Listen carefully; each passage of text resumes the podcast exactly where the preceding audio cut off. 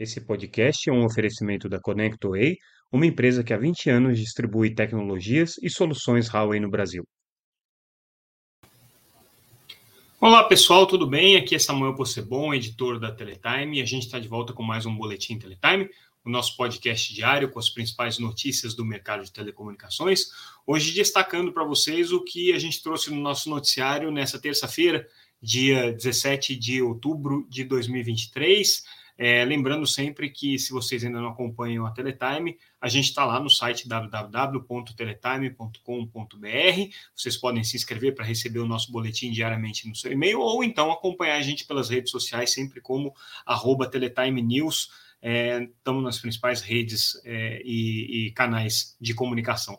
Vocês encontram a gente no YouTube, no LinkedIn, no Facebook, no Twitter é, e no Instagram também. Então, basta escolher a rede da sua predileção e seguir a Teletime. E se você está acompanhando esse nosso boletim pelo YouTube, não se esqueçam de se inscrever para receber as notificações é, sempre que o nosso canal atualizar a sua programação. É, e também recomendar, obviamente, se vocês tiverem interesse de fazer com que esse canal seja mais conhecido. Vamos começar com as principais notícias, então, do dia. E aí a gente destaca o início da temporada de balanços. Agora as operadoras começam a divulgar os balanços do terceiro trimestre.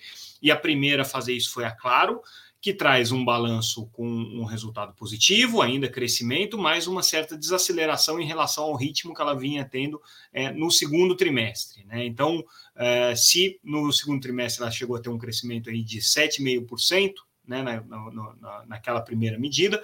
Agora, no segundo trimestre, o crescimento em receita líquida foi de 5,8%, totalizando uma receita líquida de 11 ponto, praticamente 11,5 bilhões de reais. É, e se a gente olhar é, o resultado ao longo de todo o ano, é, o crescimento da Claro está daí na ordem de 8%, já com o faturamento acumulado aí desde o começo do ano, é, até o mês de setembro, obviamente, né, de 34 bilhões de reais. O que está crescendo, o que, que não está crescendo tanto? O que está crescendo é a receita móvel, cresceu no trimestre 9,7%, é, cento, chegando aí a 6 bilhões de reais. Também cresceu bastante é, em receita média por usuário, então 12% de crescimento na receita média por usuário e uma redução do churn. Tudo isso notícia positiva para Claro. É, a base de 5G dela, como a gente já tem noticiado, já bateu aí nos 8,7 milhões de, de, usuários, né? E é, ao todo a empresa tem hoje 85 milhões de clientes móveis, tá? Segundo os dados do balanço aqui. O que, que não está indo tão bem é a receita com serviços fixos, né? Na verdade, é claro, até teve um crescimento é, é de, de de receitas. Quando a gente fala da banda larga residencial, que cresceu 7,6%, né, então aí sim é o aspecto positivo do balanço, mas de uma maneira geral, a queda com receitas fixas foi de 0,2%, que indica muito mais uma estabilidade do que uma queda em si. Lembrando que ela tem perdido base na TV por assinatura, na telefonia fixa, são dois é, é, pontos importantes aí da receita da Claro, que hoje estão é, se desacelerando né, em função é, do, das circunstâncias específicas desses dois mercados aí. A Claro também é, divulga que a quantidade de casas passadas que eles têm com rede de banda larga, 40,3, um quarto disso, mais ou menos é, 11,1 é, milhões de casas, são é, com rede já de fiber to the home, rede de fibra. O resto está em redes coaxiais, é, redes HFC. É, e a base de é, clientes da Claro, combinando aí tanto os clientes fixos quanto os, os móveis no segmento residencial, é, teve um crescimento aí de 8% no trimestre. Ela teve um crescimento importante de receitas no segmento de satélites é, e nas atividades da Embratel, foi onde deu o resultado mais positivo. A desaceleração, obviamente, fica aí por conta é, do, dos serviços em que ela está perdendo base, principalmente TV por assinatura e o serviço de telefonia fixa. É, do ponto de vista financeiro, o lucro da, da, da Claro, o EBITDA, né, na verdade, foi de 4,9 bilhões de reais no terceiro trimestre, que é uma alta de 11%, então um crescimento aqui importante. É, e se a gente olhar desde o começo do ano, o crescimento está aí também nesse patamar de 12%, é, já totalizando um EBITDA de 14,4 bilhões de reais. Né? É, e do ponto de vista de margem, né, a, a Claro está trabalhando aí com uma margem de 43%, né, considerando é, a margem EBITDA da empresa. Agora, para a próxima notícia, eu vou dar uma. Para as próximas notícias, na verdade, eu vou precisar contextualizar é, um, um, fenômeno que aconteceu aí na Anatel nos últimos 10 anos, né? Porque ela está relacionada a tudo que a gente vai conversar daqui a pouquinho, né? Pelo menos nas próximas quatro notícias aí. Que é o fenômeno é, da delegação de é, alguns, é, algumas obrigações de atendimento público para entidades privadas que são criadas é, a partir das empresas que venceram licitações de espectro. É, o que, que eu estou querendo dizer com isso? É, em 2013, quando a Anatel fez a licitação da faixa de 700 MHz, na ocasião destinada ao 4G, ela teve uma ideia de fazer com que é, as metas que estavam atreladas àquela venda é, de espectro é, fossem executadas e implementadas por uma empresa independente, que não seria nem a própria operadora de telecomunicações, nem, nem muito menos a Anatel e o governo. Né? E daí, naquela ocasião, se criou a figura da EAD, que era a empresa administradora da, do processo de digitalização da TV é, analógica, né, que existia até então. Lembrando que na, no leilão de 700 MHz, a principal é, obrigação das empresas que venciam era fazer a limpeza do espectro que até então era ocupada pelos radiodifusores. A faixa de 700 MHz era ocupada pelos radiodifusores com a TV analógica. Então, a missão é, das empresas vencedoras que foram agregadas aí nessa EAD era justamente é, fazer é, esse trabalho de limpeza, né? distribuição é, dos kits de recepção para é, população de baixa renda, é, instalação de filtros de mitigação, quando fosse o caso, instalação dos transmissores de TV digital, tudo isso foi feito com um super êxito, né? e, a, e a EAD, é, que era a primeira empresa responsável por isso, é, conseguiu em 2018, mas tendo aí o aval da Anatel em 2020, concluir todas as suas obrigações com 10, passando é, com louvor, e ainda sobrou dinheiro, sobrou 1,2 bilhões de reais. É, esse modelo deu tão certo né, que a Anatel usou ele como inspiração para duas outras empresas que foram criadas no edital de 5G. A, a EAF, a empresa administradora dos compromissos da faixa de 3,5, né? e é a EASE, que é a empresa é, é responsável pela, pelas, pelos compromissos de educação conectada. Todas essas empresas que foram criadas para implementar essas metas de obrigações, desde a EAD, passando pela EAF e pela EASE, tem como característica comum uma governança de um grupo coordenador que é, é coordenado pela Anatel.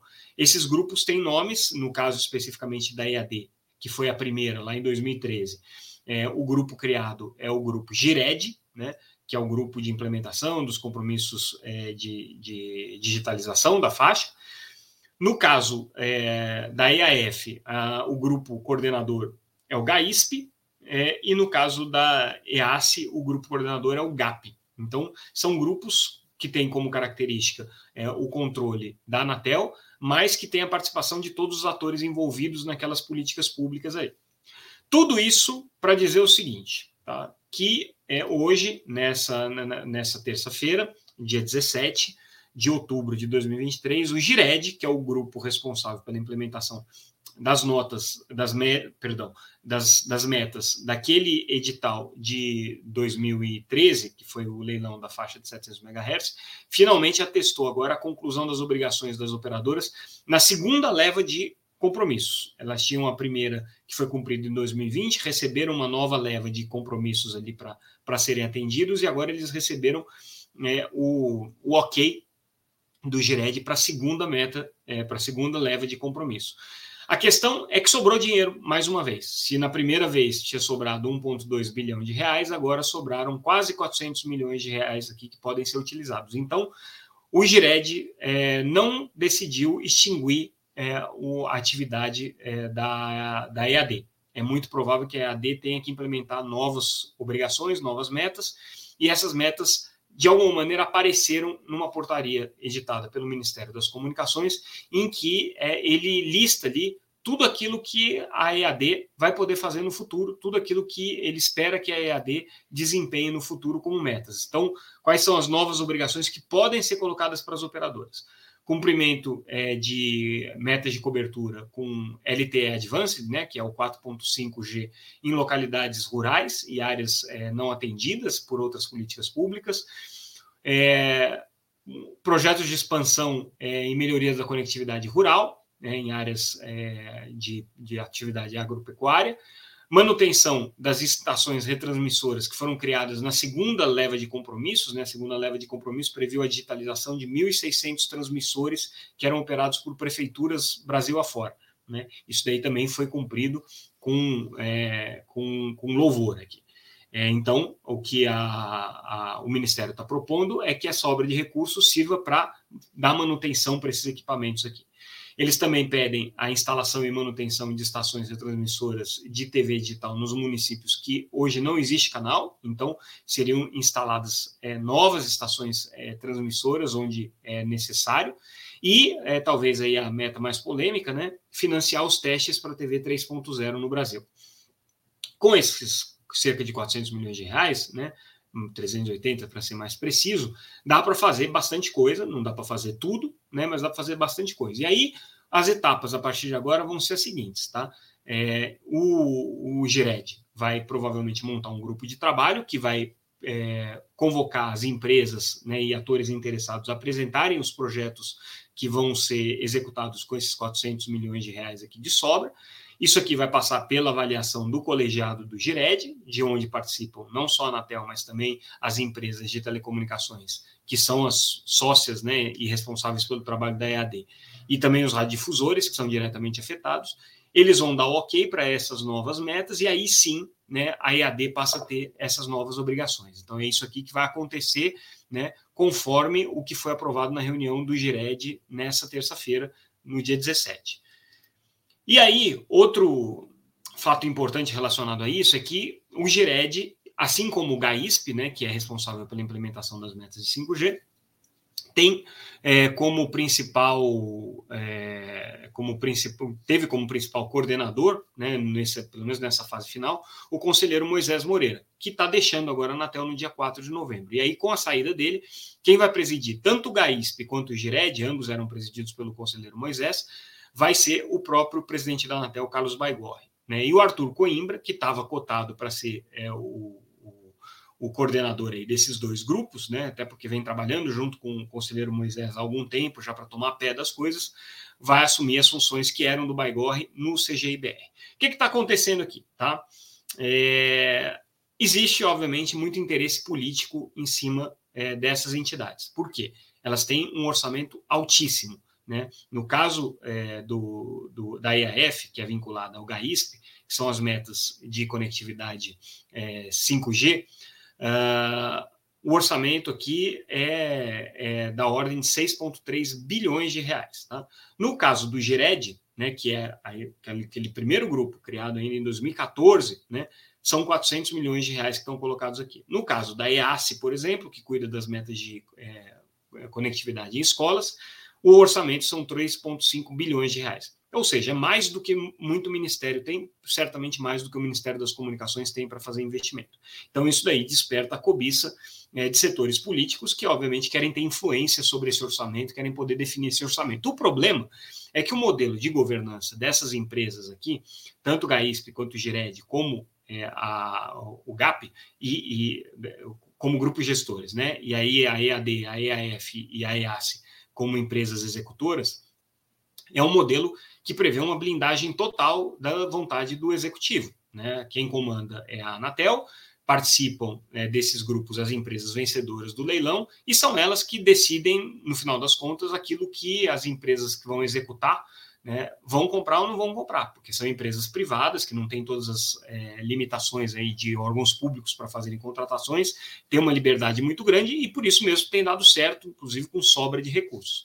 É, só que essa cobiça política pode é, fazer com que esse modelo não seja mais tão eficiente e é, é fique muito mais suscetível né, a desvios e, e é, incertezas decorrentes aí da, da, da atuação política. Então é isso que está em jogo, essa ida do Baigorre para a presidência do GAISP do Gired tem a ver um pouco com isso. É, supostamente o Baigorre está indo para dar uma blindagem política, afinal de contas a Anatel tem que se manter aqui é, bastante independente com relação ao Ministério em relação a isso, mas obviamente o Baigorre sendo presidente da Anatel leva em consideração também fatores políticos aqui quando for tomar as suas decisões. Então, é, é uma mudança importante aqui com essa saída do conselheiro Moisés Moreira. E o Arthur Coimbra, que assumiria naturalmente esses grupos, por enquanto, vai lá para o Comitê Gestor da Internet, que é um órgão de indicação do próprio governo, né, é, e que vai discutir temas importantes igualmente, como a questão da regulamentação de internet, né, tem feito um trabalho nessa linha, estava sendo coordenado pelo, pelo Baigorre, mas agora, para não acumular função, o Baigorre sai dessa frente aí. Ainda falando desse tema, né, a gente lembra que entre as metas do GAISP estão é, a construção de nada menos do que sete infovias na região amazônica, né, é, e essas infovias subfluviais estão tendo muito problema para atravessar esse período de seca completamente atípico que está afetando a região.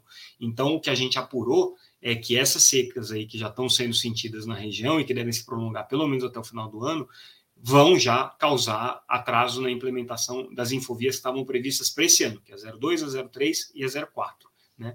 Com exceção da 03, que é, é uma rede subfluvial em área de foz do rio, o que significa né, que eh, não está tão afetado pela seca, é, as outras certamente vão ter, e as que estavam ainda em fase de prospecção e de planejamento também vão ter, porque as atividades acabam ficando suspensas com os rios sem águas aqui. Então é uma consequência bastante complicada e dura para as empresas de, de que estão fazendo a implementação dessas redes é, subfluviais aqui. É, também relacionado a esse assunto, mas aí de outra maneira, outra política pública, a gente tem acompanhado muito o trabalho do GESAC, que, que, é, que é a política pública de conectividade para o cidadão. É, o Ministério já tinha divulgado um termo de referência, a gente fez matéria sobre isso, termos muito, du muito duros, praticamente deixavam de fora as empresas de banda C, favoreciam Starlink, que é a única empresa hoje que, que oferece é, é, cobertura em satélites LEO. Olha isso, eu falei banda C, mas eu falei besteira, tá? É, banda C e KU, tá? Não é só banda C, não. Mas é, dentro dos parâmetros que estavam estabelecidos aí para o novo, é, para o novo é, GESAC, programa GESAC, praticamente é, definia aí que só a Starlink teria tecnologias para entregar é, dentro daquilo que o governo pediu. Então o governo mudou algumas coisas aqui e agora ele soltou um termo de referência que está servindo para tomada de informações junto ao mercado com relação a quais são os valores praticados hoje pelo mercado para a implementação desses mais de 29 mil pontos aqui que o governo quer conectar usando tecnologia de satélite.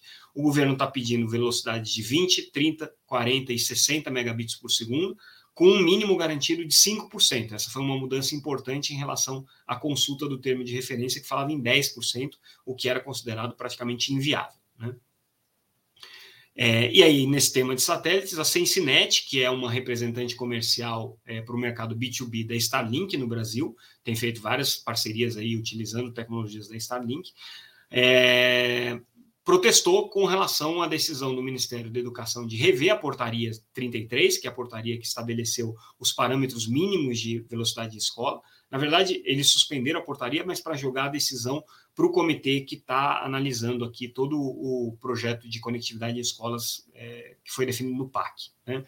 Então, é, o que aconteceu é que é, é a Starlink está bastante é, descontente com esse, essa revisão aí das metas do Ministério da Educação e ela coloca o seguinte: olha, é, não é porque só tem uma empresa que oferece a tecnologia capaz de dar ao governo essa conectividade que o governo está precisando, que essa empresa deve ser banida. Né? Outras empresas surgirão no futuro. É isso que disse aqui a Sensinet, mas que reitera a importância de que as metas de educação em escolas sejam elevadas, tenham um patamar alto, por conta de questões pedagógicas que demandam essa quantidade aí de novas é, é, conexões. Então, é, essa, essa manifestação aqui da Cincinnati vai um pouco em sentido contrário das grandes operadoras de satélite, que estão bastante incomodadas aí com, com esse processo de licitação do GESAC.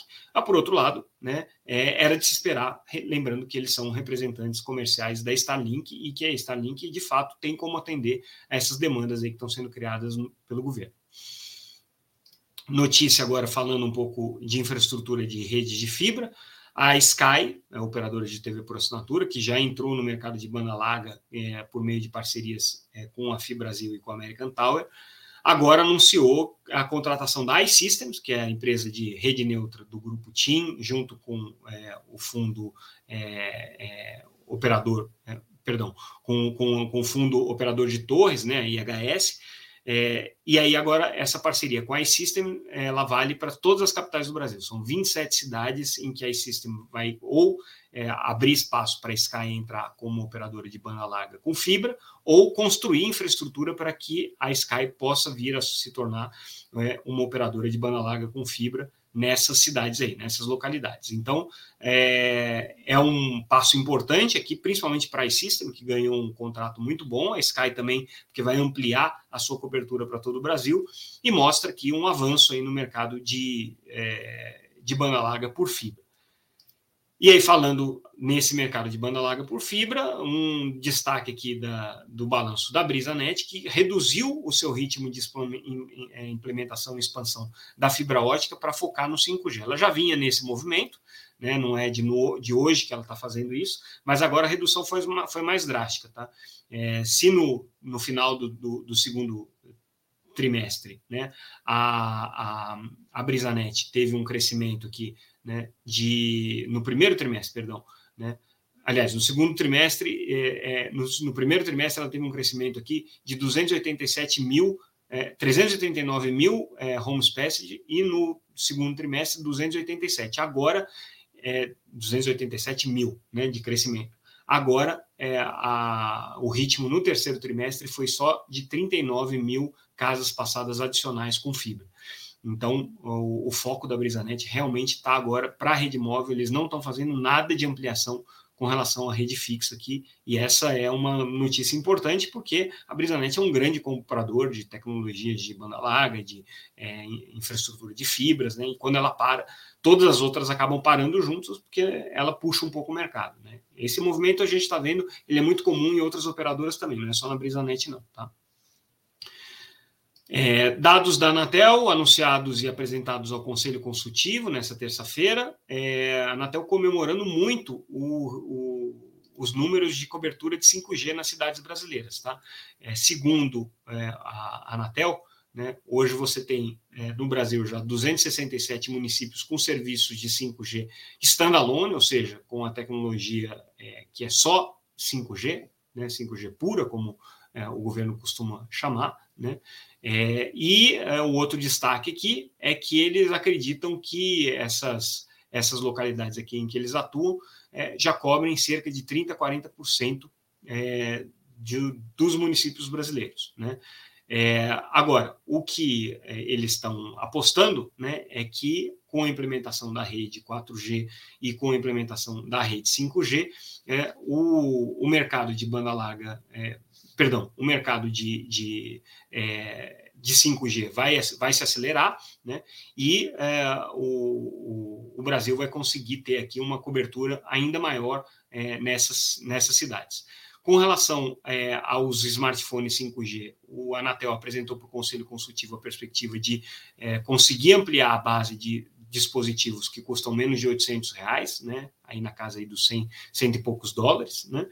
É, e também comemorou o trabalho de limpeza de espectro que foi feito aqui durante o processo do edital de 5G. É, notícia só para registro, né? O projeto de desoneração da folha é, que estava previsto para votação essa semana acabou ficando para a semana que vem, mas com perspectivas aí muito boas de ser aprovado, segundo manifestação aqui é, do, do é, presidente da Comissão de Assuntos Econômicos do Senado, Vanderlan Cardoso, né?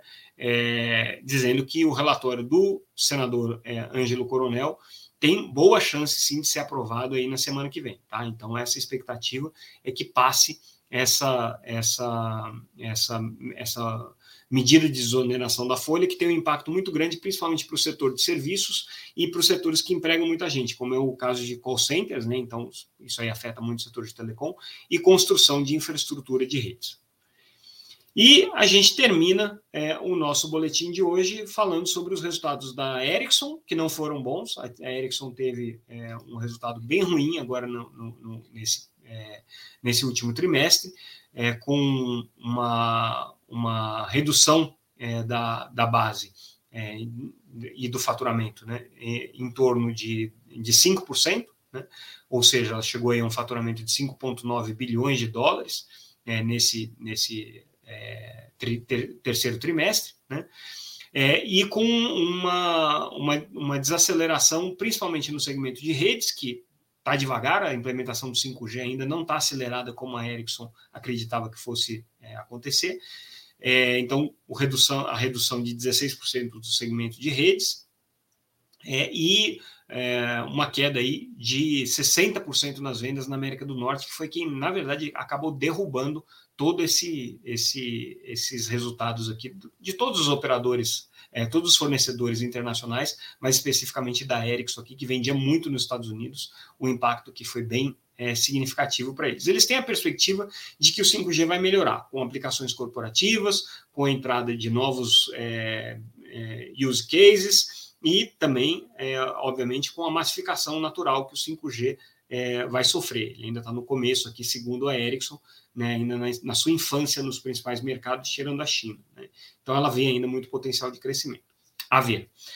E com isso, pessoal, a gente encerra o nosso boletim de hoje. Ficamos por aqui. Convido a todos a entrarem no nosso site www.teletime.com.br, conferirem é, a, nossa, a nossa homepage, se inscreverem para receber a nossa newsletter e, obviamente, ficarem ligados nas nossas redes sociais, sempre como arroba Teletime News. Ficamos por aqui e amanhã a gente volta. Mais uma vez, obrigado pela audiência, pessoal. Até mais. Tchau, tchau.